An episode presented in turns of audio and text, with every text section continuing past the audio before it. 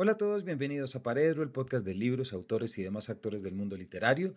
Mi nombre es Camilo Hoyos y el día de hoy les doy la bienvenida a un capítulo en que estaremos hablando con quien sin lugar a dudas podemos llamar la memoria de la escritura creativa en Colombia. Me refiero a Isaías Peña Gutiérrez, quien recientemente ha publicado un muy completo libro que se llama El universo de la creación literaria, donde no solamente habla de sus más de 30 años de experiencia como profesor y docente en el campo de la escritura creativa, desde su curso de la Universidad Central, que es más que conocido para muchos colombianos, sino que además recomienda, da una guía sobre aquellos aspectos fundamentales que cualquier escritor o quien está comenzando a escribir debe tener en cuenta para poder desarrollar su obra. Se trata en realidad de un manual de escritura escrito por una de las personas que más ha trabajado en el campo en Colombia y quien, como veremos a lo largo de la conversación, es una memoria viva en relación a lo que ha sido el auge de la escritura creativa y los impulsos por escribir, más importante aún, que hemos visto en los últimos años. Isaías Peña Gutiérrez estudió Derecho en la Universidad Externado de Colombia y Literatura Hispanoamericana en el Instituto Caro y Cuervo. Ha sido profesor universitario del Externado de Colombia, la Universidad Libre, la Javeriana y la Central, así como columnista y colaborador en diarios y revistas colombianos como El Siglo, El Espectador, Vanguardia Liberal, Diario del Huila, El Tiempo, Revista Credencial, entre otros medios. Fue colaborador del Diccionario Enciclopédico de las Letras Latinoamericanas de la Fundación Rómulo Gallegos. Es fundador del Taller de Escritores de la Universidad Central en Bogotá en 1981 de la especialización en creación narrativa en el 2008, del pregrado de creación literaria en el 2010 y de la maestría en creación literaria en el 2013. Dirigió el Departamento de Humanidades y Letras, Universidad Central, entre 1997 y el 2016. Ganador en 2009 del Concurso Nacional Metropolitano de Cuento de Barranquilla y en el 2011 el Ministerio de Cultura le entregó la medalla al mérito cultural y desde hace tres décadas está vinculado como fundador y gran inspirador al taller de escritores de la Universidad Central.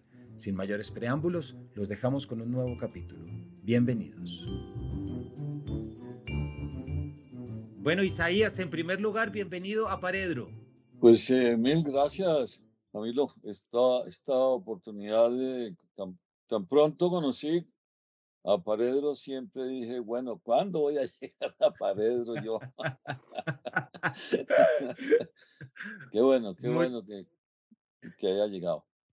Muchas gracias por esa, ese comienzo, eh, Isaías, porque nada me alegra más que cuando los invitados eh, dicen ese interés y esas ganas. Eh, yo estoy feliz de que estés en el programa, Isaías, te lo decía ahorita fuera de micrófono me emociona mucho que estés acá porque a mi juicio tú eres la memoria de la escritura creativa en Colombia y has estado prácticamente al frente de unos procesos desde la creación en los últimos años y seguramente muchos oyentes dirán, es bastante común oír que alguien está haciendo una maestría en escritura creativa o es bastante común saber que alguien está metido en un taller para escribir. Pero Tú comienzas, Isaías, en 1981, si no me equivoco, ya a pensar en escritura creativa y empiezas a generar desde distintas universidades este interés por algo que salió después. Y es que, esa es pregunta te haré después, pero seguramente no siempre el escritor nace, sino que también tiene la oportunidad de hacerse y de aprender. Entonces quisiera preguntarte desde ahí, Isaías, ¿por qué no nos cuentas un poco cómo ves tú ahorita después de la publicación de este libro, El universo de la creación literaria? Pero si tú echas la vista atrás y echas un, un vistazo a la memoria, ¿cómo han sido estos casi 30 años, 40 años en los que tú has estado trabajando con la escritura creativa en la cabeza? Sí, gracias, Camilo. Eh, eh, ha sido una de las, eh, nunca lo pensé, pero cuando uno viene trabajando de manera permanente, constante, en una continuidad eh, no interrumpida. entonces, como que no, no hay una distancia, ¿cierto?, entre, entre el hoy, el ayer, el mañana. Y este libro, en, varios momentos, eh, cuando algunos me dirán, ah, pero es que el libro ya había la primera edición del libro se había hecho hace 10 años, bueno, usted ya estaba acostumbrado. Muchos, muchos me dicen eso, ¿no? Usted ya estaba acostumbrado. Y, mira, Camilo, que no, hay una sorpresa para mí mismo fue cuando nos pusimos con Catalina Trujillo a hacer la, la edición del nuevo libro. El libro se incrementó, yo le he puesto como un cálculo cuantitativo, como un tercio de lo que, de lo que cambia entre el libro inicial y esta primera edición con Planeta. Pero no solamente por ese tercio, sino porque a través de los 10 años, y esto es una crítica que incluso yo a veces le hago a los profesores, pues uno deja de ver el libro y comienza a acomodarse a las famosas fichas que, que todo profesor eh, trabaja y, entonces comienzo yo a hacer la revisión del libro con Catalina y era como si estuviera leyendo un libro que no fuera mío. es, es, que, claro, eh, ¿qué, ¿qué, es lo que pasa? Es decir, el libro es el trasunto de, pues, de, de, de 20, 30, en ese momento de 40 años, pero cuando uno Diremos que 40 años contra 45 minutos sería un poco el contraste que habría que hacer para entender lo que quiero decir. Un libro se hace todos los días, en el caso de este caso, en el caso de este libro mío. Bueno, como todos los libros, yo creo, es si ahora estoy escribiendo una novela, entonces todos los días está uno en contacto con, con ese texto. Hay una continuidad que, que no tiene solución.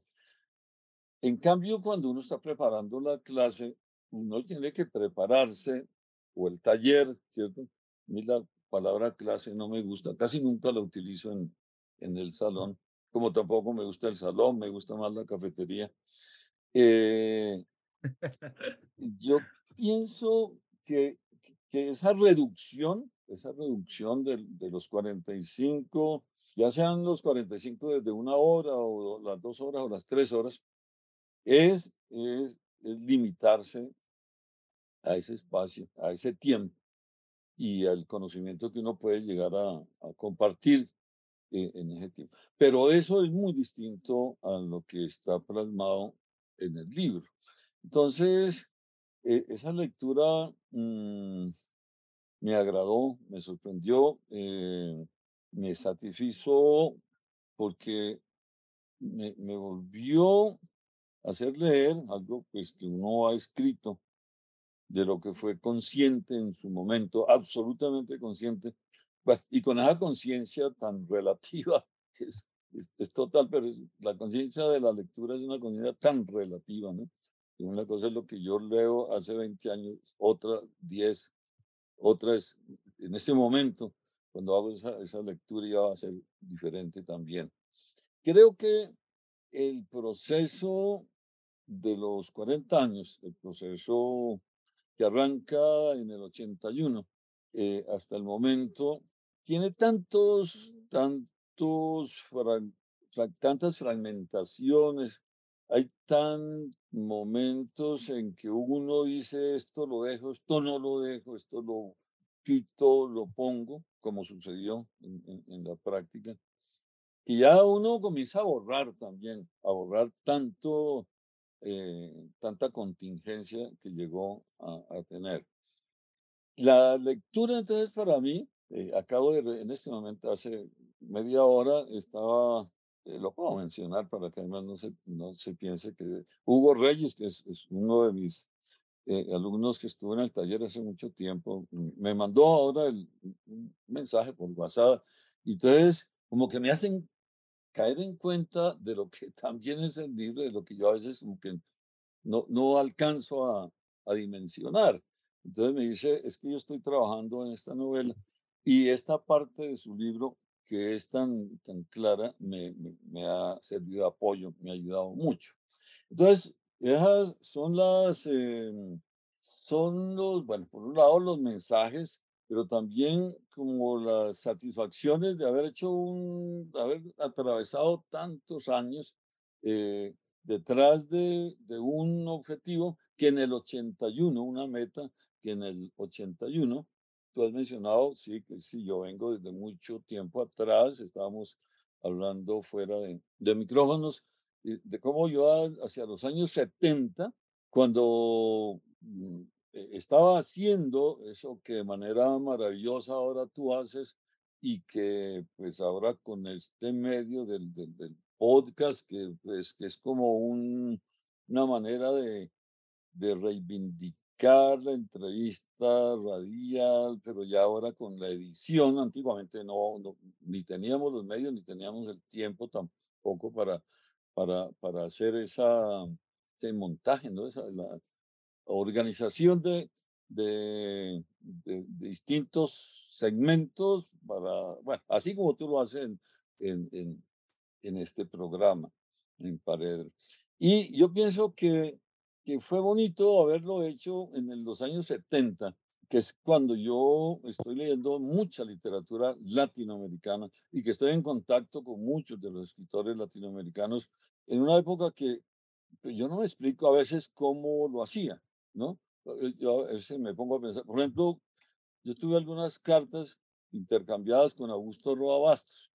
Y dije, pero yo me pongo a pensar, pero ¿cómo? No había correo electrónico, no había WhatsApp, no había nada, no, no teníamos, no teníamos sino el correo de las brujas. Y sin embargo, lo hacíamos. Pero eso siempre me hizo pensar mucho más en el proceso de la creación que en el canon mismo que es lo que yo ahora eh, trato de, de, contraponer para, para poder eh, pues, sacar en limpio un saldo que en un comienzo era difícil de, de buscar, ¿no? Que todo el mundo era enemigo de los talleres, eran enemigos. Cuando yo comencé en el 81, estudiar el proceso de creación era hice uno a la teoría solamente, a la historia literaria, pero se mantenía en un misterio, en, en, en, encriptado eh, todo lo que era el proceso de, de, creación. Además coincide, yo siempre pienso, es que nos coincide en los años 70, 80 con lo que fue el estructuralismo, ese el avasallamiento de lo que fue la lingüística. Entonces, ese como querer hacer desaparecer al sujeto, al, al, al, autor, y todo como remitirlo a, al texto, que el texto se defiende. Entonces el texto se veía como, pues, como, como un microbio que uno lo miraba detrás de una gran lente y trataba de, de, de distribuirlo, etc. A mí me favoreció mucho el hecho de haber estado en contacto entonces con todos los escritores yo arranco con un libro que es, es, es eh, La generación del bloqueo y el estado de sitio, que es un libro que aparece en los años 70 y que era un estudio mm, que partía de, de, mi generación. Yo hice un estudio de, todos los escritores que habían nacido en, en los años 40 y los años 50 y que estaban en los 70 ya eh, escribiendo, editando, produciendo. Mi pregunta era, mi pregunta básica era esa, ¿cómo hacían ellos para parar el salto entre, entre la no creación y la creación del texto? Y luego ya viene, va mi paso por el caricuervo, por, por la pedagógica, un poco mi decepción con, yo veía cómo la lingüística acababa con el ensayo, eh, se volvió una cosa muy, muy, muy matemáticas, y no porque no me gusten las matemáticas, y a mí me encantan las ciencias, eh, sino porque era meter, meter el arte en una camisa de fuerza eh, canónica al exceso, que, que, que parecía como si quisiéramos destruir la magia, la imaginación, eh, todo lo que, lo que también se había caído en el exceso del impresionismo, ¿no? La escritura impresionista que también eh, no, no abundaba en, en, los temas, en los temas literarios. Ahí es donde nace todo. yo abandono, lo hice muchos, eh, yo en broma lo he dicho muchas veces, porque pues yo sigo queriendo a mis profesores del Cari Cuervo, eh, pero digo que a mí también me torturaron en el carro y cuervo. a mí también me torturaron porque me, me tocó hacer ensayos con, con, todas las formaletas que, que, existían, que venían de los formalistas rusos, de, bueno, con tanta cosa que de los franceses. etcétera. Pero yo pienso que coincido con, como con un alejamiento de esa crítica en los años 80 y, y pues eh, a veces, digo yo, a veces como que es una manera de entroncar con, con una de mis aspiraciones. Yo tuve dos aspiraciones antes de, de, estudiar Derecho en el Externado de Colombia, y es que yo quería o ser eh, químico farmacéutico o quería ser astrónomo. yo quería ser un científico, pero ahí hay una cosa que es que está bien, que, no, que me vincula con lo que voy a hacer posteriormente, y es que yo era un descubridor, que era un, investigador. Yo, básicamente lo que siempre he querido es, es averiguar el por qué o el, y el cómo mm, del, del momento posterior. Es decir, mm, esto no existe, vamos a ver cómo se produce y de qué manera, ¿cierto? Y eso me, me alejó de, de, esa crítica canónica y me acercó a algo que realmente no existía. Es decir, existen los textos un poco líricos sobre el proceso de creación. Es decir, siempre el escritor, el poeta, narrador o el ensayista, eh, cuando explica su proceso de creación es muy lírico porque, no sé, hay un complejo y como que no, no quiero que sepan cómo es eh, que yo llegué al texto. Eh, no quiero tampoco pues, que sepa cuánto es de mi vida, cuánto no es de mi vida lo que hay en el texto, que es un tema que estoy debatiendo mucho ahora. De pronto, más adelante, si nos queda tiempo, lo, lo hacemos. Yo, yo, a mí me cae muy mal eso de, de la autoficción, de si creen que eso es un invento de ahora, cuando eso, pues, con eso nació la literatura hace dos mil años. Entonces yo me dedico a eso, me, me, eh, comienzo a buscar para, para hacer el corte aquí. En el 81 no existen los talleres en Bogotá en, en ningún momento. Eh, eh, no es el momento mejor propicio porque son, venimos de la década del 60, del 70, eh, muy politizada, muy ideologizada. Y entonces, pues como que muchas personas me dijeron en el 81, usted lo que estaba buscando hacer con los talleres eh, hacer proselitismo político. No te puedo creer. Muchos de ellos eh, me atacaron por eso, pero a los 10 años, a los 15 años estaban, 20 años estaban dictando talleres.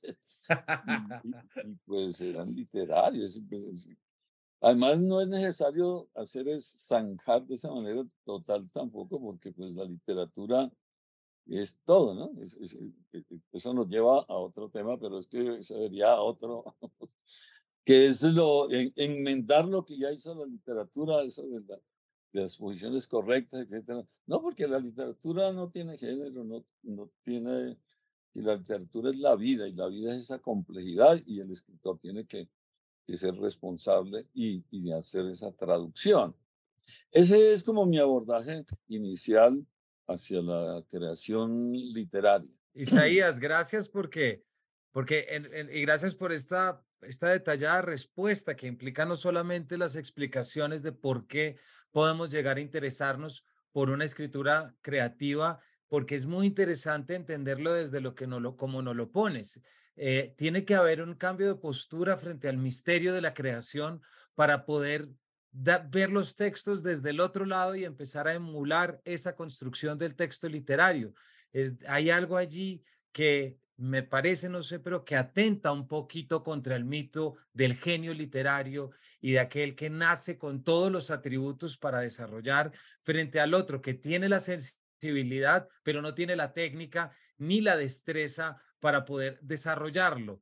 Permíteme, por favor, un ejemplo contemporáneo y futbolístico, pero es la diferencia que siempre dicen entre un Messi y entre un Cristiano Ronaldo. Yo soy de Messi, por supuesto, que a uno se le... y me disculpo con los fans de Cristiano, me parece un estupendo futbolista, pero hay algo que lo dicen y espero que la audiencia no se choque por esto, pero me parece que se aplica a lo que es la escritura creativa en el sentido en que a uno le surge de manera natural, al otro es el resultado de un constante entrenamiento. No es que el constante entrenamiento sea malo en relación a la intuición y a, y a las capacidades naturales, pero sí nos acerca a una postura distinta frente a eso que tú te has referido, que es el misterio de la creación el misterio de por qué quien escribe escribe, el misterio de cómo hace alguien para a través de una creación y de un constructo literario poder traernos la realidad, traernos, es decir, lo que está ocurriendo. Entonces, aquí, Isaías, hay algo que, y este quiero preguntártelo en relación a esto que te estoy diciendo. A mí me sorprende mucho pensar que tú desde el 81 sabes qué está pensando la gente frente a la escritura. Es decir, en el 81 estamos en el momento de premio Nobel, a punto de, entonces lo que un joven de 22 años quería escribir en el 82 es radicalmente distinto a lo que un joven que tú puedas tener ahorita quiere escribir en el 2023.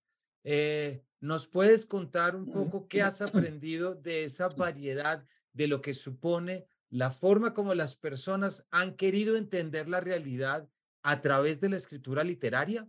Sí, yo, yo parto de la, una de las propuestas, y fue uno, uno de los temas que incorporé en el libro, es, es tratar de, de explicarle al, al estudiante, entre comillas, o al escritor, llamémoslo mejor, al escritor eh, que, que quiere desarrollar las habilidades que tiene para, para escribir, y es que siempre les digo, hay una eh, forma histórica de ser del escritor. El escritor es un ser público y el escritor es un ser histórico, es decir, es alguien que está, eh, aunque esto es obvio y podría ser hasta un lugar común, sin embargo la gente no lo entiende a veces así.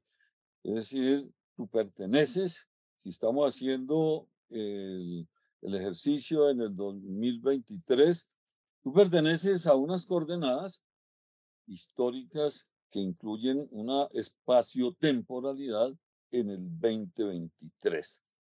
Ese 2023 es distinto al, al 2000, al 80, bueno, te, puedes devolver en los años que sean, pero siempre vas a estar eh, eh, bajo esa sombrilla, bajo las coordenadas espaciotemporales históricas, por las cuales yo debo responder como, como escritor. Si yo alcanzo a dimensionar de esa manera al escritor, entonces comienzo a ser más libre también y puedo quitarme unas ataduras, que era lo que pasaba a veces con los estudios literarios. El estudiante que había leído todo lo que era el siglo XIX, en narrativa, por ejemplo, o en poesía, comienzos del XX. Y cuando iba a escribir, hacía lo mismo, pues estaba, estaba traicionando su historicidad, no pertenecía a este momento en que le correspondía eh, escribir. Entonces, eso te da libertad, que es el principio generador de toda creación. Eh, claro, cuando yo lo digo así como que, y, yo lo siento cuando se lo digo a, a los muchachos en cada grupo, como que no llegan a captar, porque también la palabra libertad pues, está muy ideologizada. No, yo lo que digo es, si usted piensa escribir, usted tiene que desamarrar todos los nudos que tiene a su alrededor. Se tiene, usted pasa por una primaria, pasa por una secundaria, de pronto por unos estudios universitarios. Y ahí se impregnó de, de estas lecturas. Esas lecturas corresponden a personas que pasaron por esa instancia, por la instancia de la historicidad, es decir, de que respondieron por una fecha determinada, por una acción que vivieron, por una vida que vivieron en ese momento. Pero usted tiene que quitarse encima de eso, tiene que desatarse, Además de eso, pues tiene que quitar todas las ligaduras que tenga en todos los sentidos, los estilos, las formas expresivas, los bancos de datos que tenga, los bancos léxicos que tenga. Todo eso hay que, que concientizarlo y saber que lo que yo he leído está atrás sin dejar de tenerlo en cuenta, porque también eso es lo que está como tradición. Pero la tradición pues es, es obvio, aunque nosotros también la sentimos mal. Por ejemplo, en este periodo, en estos periodos de cambio político, político en el país, uno como que resiente que la gente no, no, entiende que tradición no es quedarse atrás, ¿no? sino que con base en lo que está atrás hay que modificar el presente. El cambio viene es, habiendo estudiado todos los cambios anteriores, todas las generaciones anteriores, ¿cómo puedo yo asumir este presente mío? En ese sentido, entonces, claro, una cosa son los años 60, yo termino mi, mi, mi, carrera en los años 60, yo terminé carrera en el año 68. Estamos en plena revolución de mayo, estamos con el mundo vuelto al revés, pero el mundo está al revés toda la vida. una, cosa es, una, cosa es, la revolución de mayo, pues el hito que uno vive en el momento, pero cada década tiene una revolución de mayo. A partir de entonces, vienen todos estos cambios y dijéramos que hay algunas particularidades en el proceso de creación que hemos ido viviendo. Pero no solamente, y es bonito también cuando uno habla de esto, es, es cómo mm, cambiaron maneras, comportamientos eh, paraliterarios. Nosotros tratamos de ser unos escritores que continuamos como la pretensión de organizarse, por ejemplo, eh, en los años 70, es decir, en los años 50, 60, los escritores han tenido algunas asociaciones que desaparecieron ya al terminar los 60 y luego vienen nuevas formas de, de, asociación. No van a durar mucho, luego de, van a desaparecer, eh, luego hay como una absoluta, un absoluto desprendimiento de todos los escritores, un individualismo arraigado, una fragmentación de cada quien, de todos, del todo y de cada quien en los años 80, en los años 90. Esa perspectiva latinoamericanista que tuvimos los años 60 y 70 hacia los 90 ya no va a existir. No, hoy día no existe. Tal vez nos hemos integrado al mundo. En los 60 y 70 éramos latinoamericanistas como, uh, como se defienden las minorías actualmente, ¿no? Pero pues no, se trata de que la minoría se vuelva una mayoría para que nazcan otras minorías, sino como la universalización del ser humano. Yo pienso que, que nos integramos, que Latinoamérica se, se integró al mundo, al, universo cultural en general, y en los años 90 con la sistematización, la aparición de los teclados eh, inalámbricos, y entonces el mundo cambia y viene una absorción de los unos y los otros, hasta vivir este momento de los años 20 que yo nunca pensé que llegara. lo digo porque fui muy, lo digo porque fui muy, muy consciente en el año 88, eso es una anécdota, pero que me sirve para apoyar lo, lo que estoy extrayendo. Y es que en el 88 yo fui el ejecutor nacional del centenario de, de, ese escritor que muchos eh, amamos, dijéramos, que es Rivera, José Rivera. En el 88 se cumplían los 100 años del nacimiento de Rivera y a mí me nombran como Ejecutivo Nacional de, por parte del Departamento del Huila. Y entonces en ese momento yo dije, estamos, me dije y lo dije también, estamos celebrando los 100 años del nacimiento de José Eustacio Rivera. Una vida que, yo siempre, pues, no solamente he admirado, sino que he tratado de divulgar y que es muy desconocida. 40 años de vida que tuvo solamente Rivera, pero que es fragorosa, ¿no? Que, es impresionante. Y entonces yo en ese momento, en el 88, 1988, yo decía, el siguiente centenario, ¿cuál va a ser? Pues bueno, está el de la publicación de su primer libro de poemas, Tierra de Promisión, 1921, 221. No, yo que voy a llegar hasta allá. Yo decía, yo que voy a llegar hasta allá. 24, los 100 años de la vorágine. Uy, no, eso está muy lejos. 80 hasta el 20. Uy, no, como va el mundo. Este, ahora lo, lo, lo que estamos, y uno siempre vive aspirando, es decir, como asediando al futuro sería.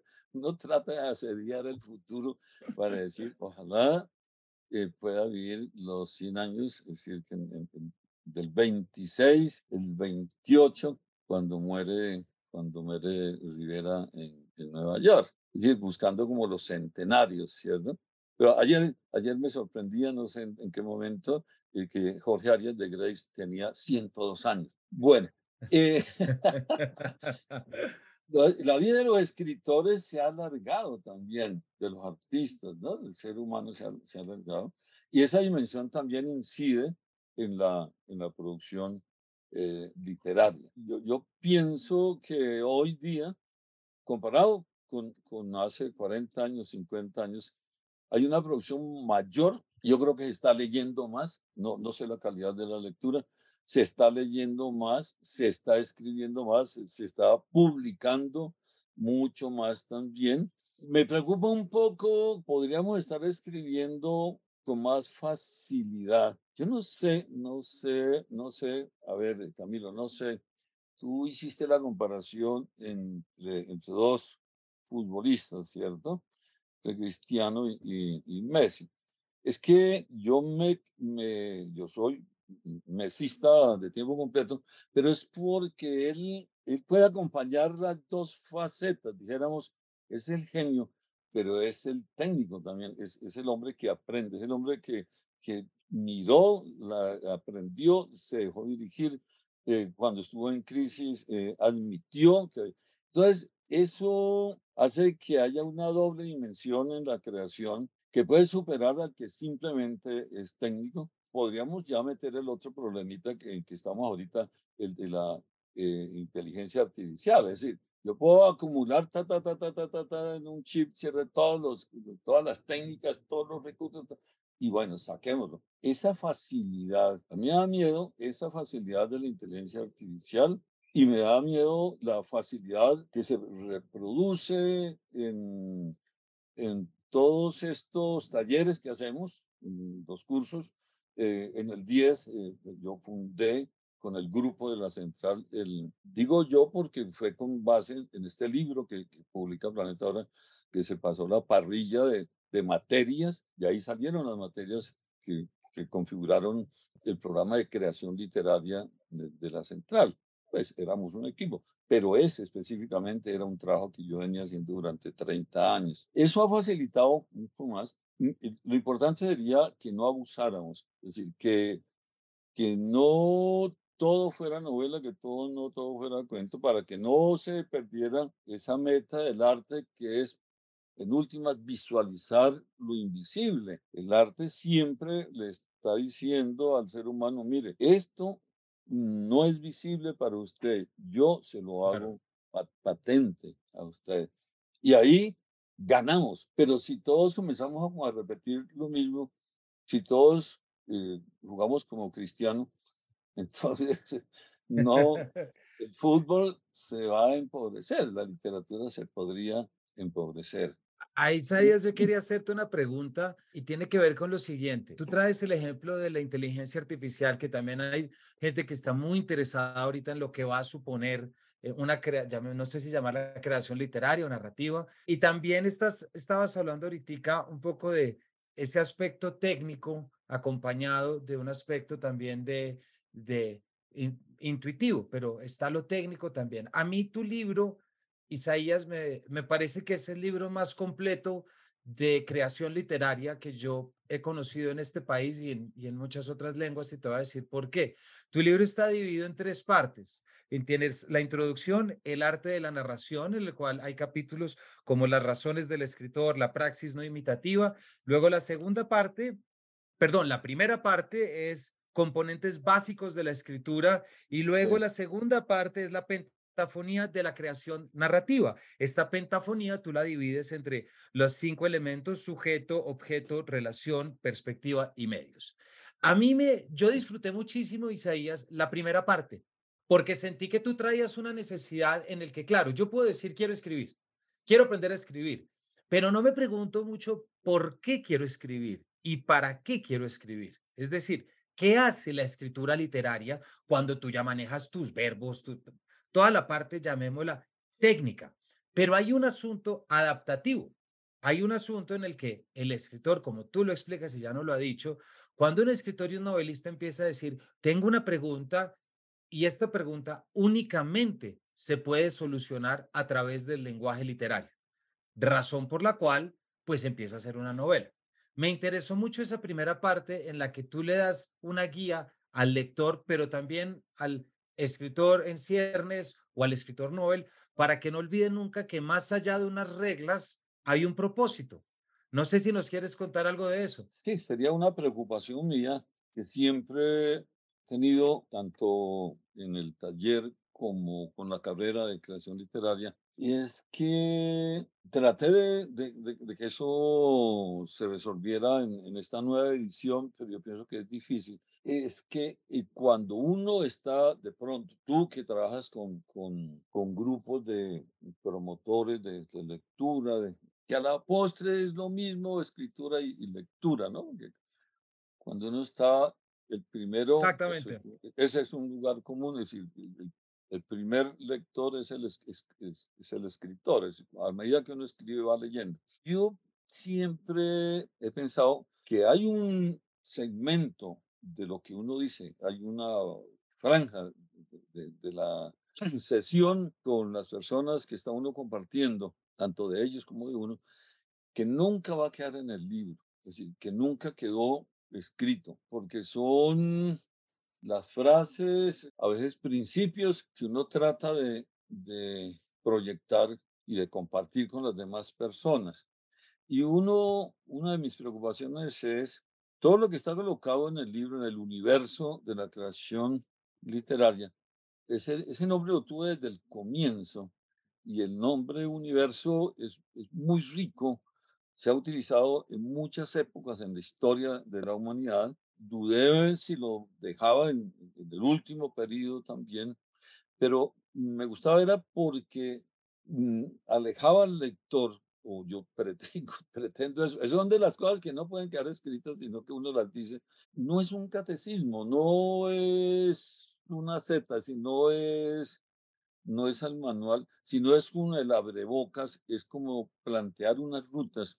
Es siempre yo estoy postulando, como lo, lo, dije antes, que si no hay libertad, que si no hay una apertura en el espíritu de la persona que va a escribir, esa persona no va a poder inventar nada, no va a poder crear nada, es decir, no va a poder innovar nada, es decir, no puede claro. Eh, pasar el momento, los momentos anteriores y ubicarse en el momento histórico por el cual le toca responder. Entonces él, con base en esa libertad, va a leer el libro mirar las directrices. Mi mapa no es un mapa unidimensional, como aquel libro de, sino eh, poli, dijéramos, o pluridimensional. Cuando yo planteo que uno debe revisar cuántos cambios hubo en la literatura, y es por eso incluí estos listados largos de, escritores en esta nueva edición, no estaba en el anterior. Yo lo que estoy diciéndole es, mire, las vanguardias o el rompimiento no fue solamente de, 1890 a, a 1920, no. Eso que se llamó vanguardismo, eso es permanente en la historia, es decir, siempre entre uno, entre el 1, el 2, el 3, el 4 y el 5 autores eh, que se fueron dando cada 50 años o cada 60, etcétera. Es el rompimiento o esas diferencias, a veces no son rompimientos, simplemente son diferencias que se dan. ¿Cuál es la diferencia entre Rabelais y Cervantes, por ejemplo? ¿Y cuál es la diferencia entre Cervantes y Tolstoy? ¿Cuál es la diferencia? Ellos fueron produciendo una serie de movimientos donde se superaban no tanto. Yo tengo mucho cuidado con el uso de cada palabra, porque superar es competir y en la literatura nunca se compite, sino se encuentran legados que luego se multiplican de otra manera. Entonces, esas diferencias pueden ser de carácter intuitivo, eh, pueden ser inconscientes, pueden ser lo que emerge después de que tú leas cinco libros arquetípicos de, diferentes épocas y tú te olvidas de eso y comienzas a escribir de manera libre. Y fijo que va a emerger algo. Si tú tienes las condiciones, si tienes las cualidades, y tienes eso que, que es genético, es decir, lo genético del músico es lo mismo que le pasa al caballista o, o al pescador. Hay algo en el ser humano, en, en, en, en, su genética, que lo hace más próximo a determinadas metas. Entonces, pero eso solo no se desarrolla, es lo que creo que tú decías también. Entonces, a eso hay que acompañarlo con estos estudios comparativos que yo propongo dentro del, del, libro y que habría que verlos dentro de la pentafonía. O sea, la pentafonía no es un catecismo, lo que pasa es que son cinco campos sin los cuales yo no puedo escribir una novela o un cuento, es decir, un texto narrativo, sin el sujeto, sin el objeto, sin la relación, la proyección o perspectiva. Y sin los medios yo no puedo escribirlo. Yo hice la prueba durante mucho tiempo, he hecho algunos pequeños cambios, pero siempre pensé, eso no estaba organizado, ese era uno de los caos que yo quise enmendar. Pues esto lo digo con, con toda la modestia, pero con la simplicidad que significa una investigación, y es que yo cogía a Kaiser y, yo lo leí todo, y eso era un desorden absoluto. Entonces, yo pienso, porque ellos nunca fueron narradores, ellos no fueron creadores. Existen algunos en el siglo XX que, que eran, bueno, desde el siglo XIX.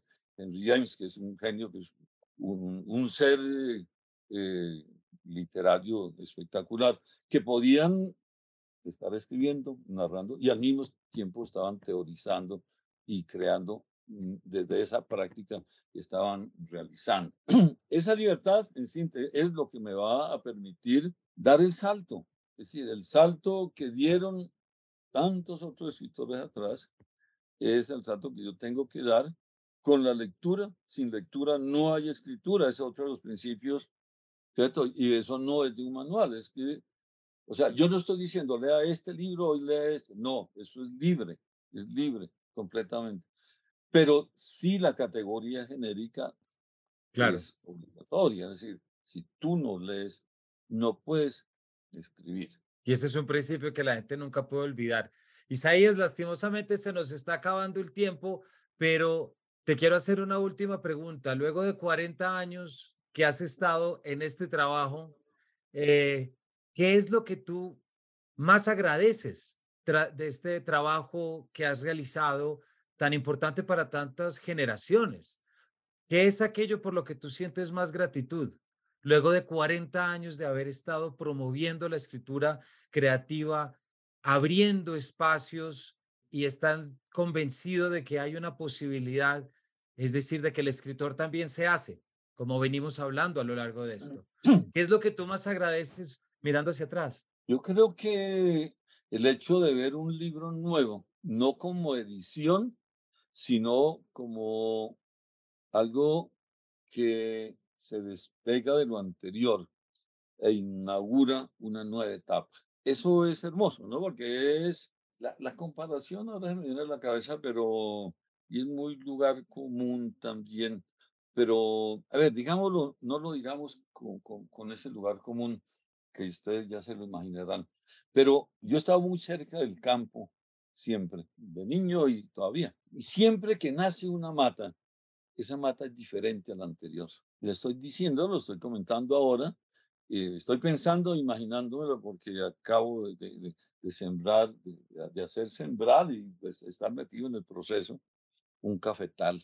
Y entonces uno ve esas hileras, que puede ser la hilera del café, que puede ser la hilera de la caña, puede ser la hilera del maíz, que es tan hermoso, una hilera de, matas de maíz. Cada una de esas maticas es diferente a la anterior. Es lo que pasa también con el, con el ser humano, ¿cierto? Entonces, siempre es distinto el niño que nació esta mañana a todos los que nacieron antes.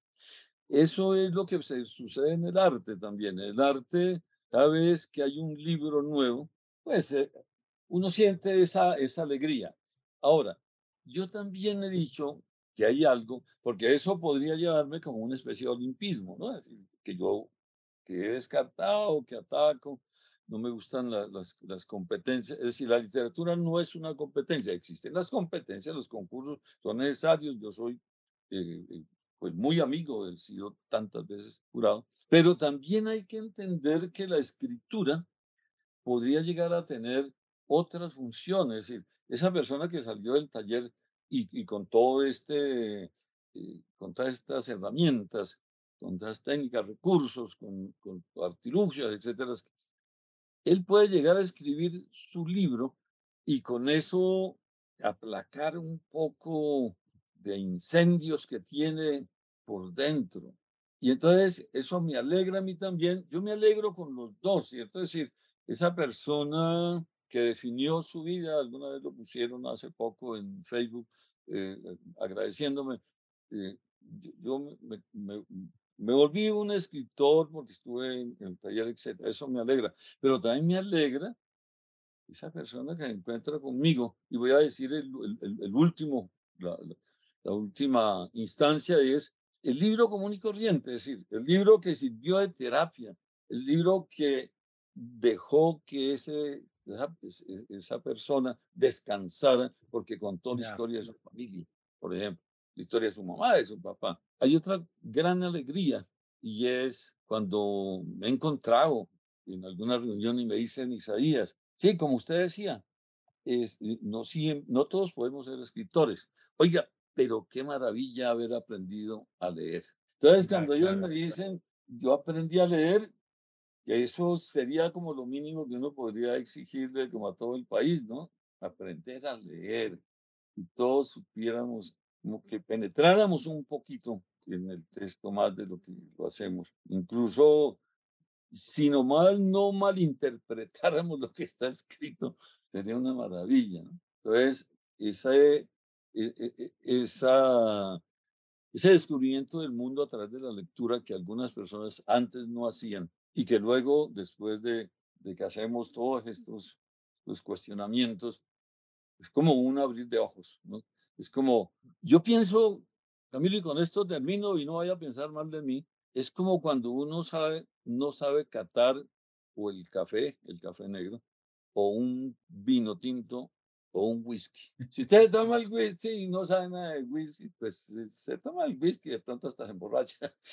Pero si usted sabe catar el whisky, sabe diferenciar si es de Malta, y no es de Malta, entonces como que es descubrir el mundo, porque ya tiene la intuición, pero tiene el conocimiento eh, para haber llegado ahí. Isaías, muchísimas gracias por todo esto que nos cuentas para nuestros oyentes. Hemos estado hablando de el universo de la creación literaria, publicado por Planeta a través de su eh, sello Ariel, un libro que como ya pueden haber escuchado a lo largo de esto de este rato, pues no solamente es importante para aquel que esté buscando esas eh, guías o esos apoyos para poder desarrollar la escritura, sino que también es un libro Isaías que está allí para que aprendamos a leer mejor y para que también aprendamos a, a avanzar en nuestra cultura escrita. Es un libro que yo recomiendo mucho desde acá, no solamente por su unicidad frente a lo que hemos nosotros visto a lo largo de estos años de lo que es escribir, sino porque es una lectura absolutamente placentera y de una minuciosidad que yo no había visto en el momento de orientar. Y como tú dices, no de dar un manual, Isaías, sino no, no imponer, pero sí abrir los ojos para poder catar mejor lo que escribimos o lo que leemos. Isaías, muchísimas gracias por habernos acompañado hoy y habernos dado estas maravillosas y extensas respuestas. Gracias, Camilo, por haber creado a Pared. No, muchísimas gracias y me llega al corazón esa, esa frase. Isaías, muchas gracias. Esta es tu casa y esperamos que, que volver a verte por acá y que nos vuelvas a invitar. A todos nuestros oyentes ya saben muy bien dónde conseguir su libro en su librería favorita y más cercana, El universo de la creación literaria, un libro obligatorio para todo aquel que le interese la escritura y la cultura escrita. Muchas gracias por habernos acompañado y nos vemos en una próxima edición de este Paredro.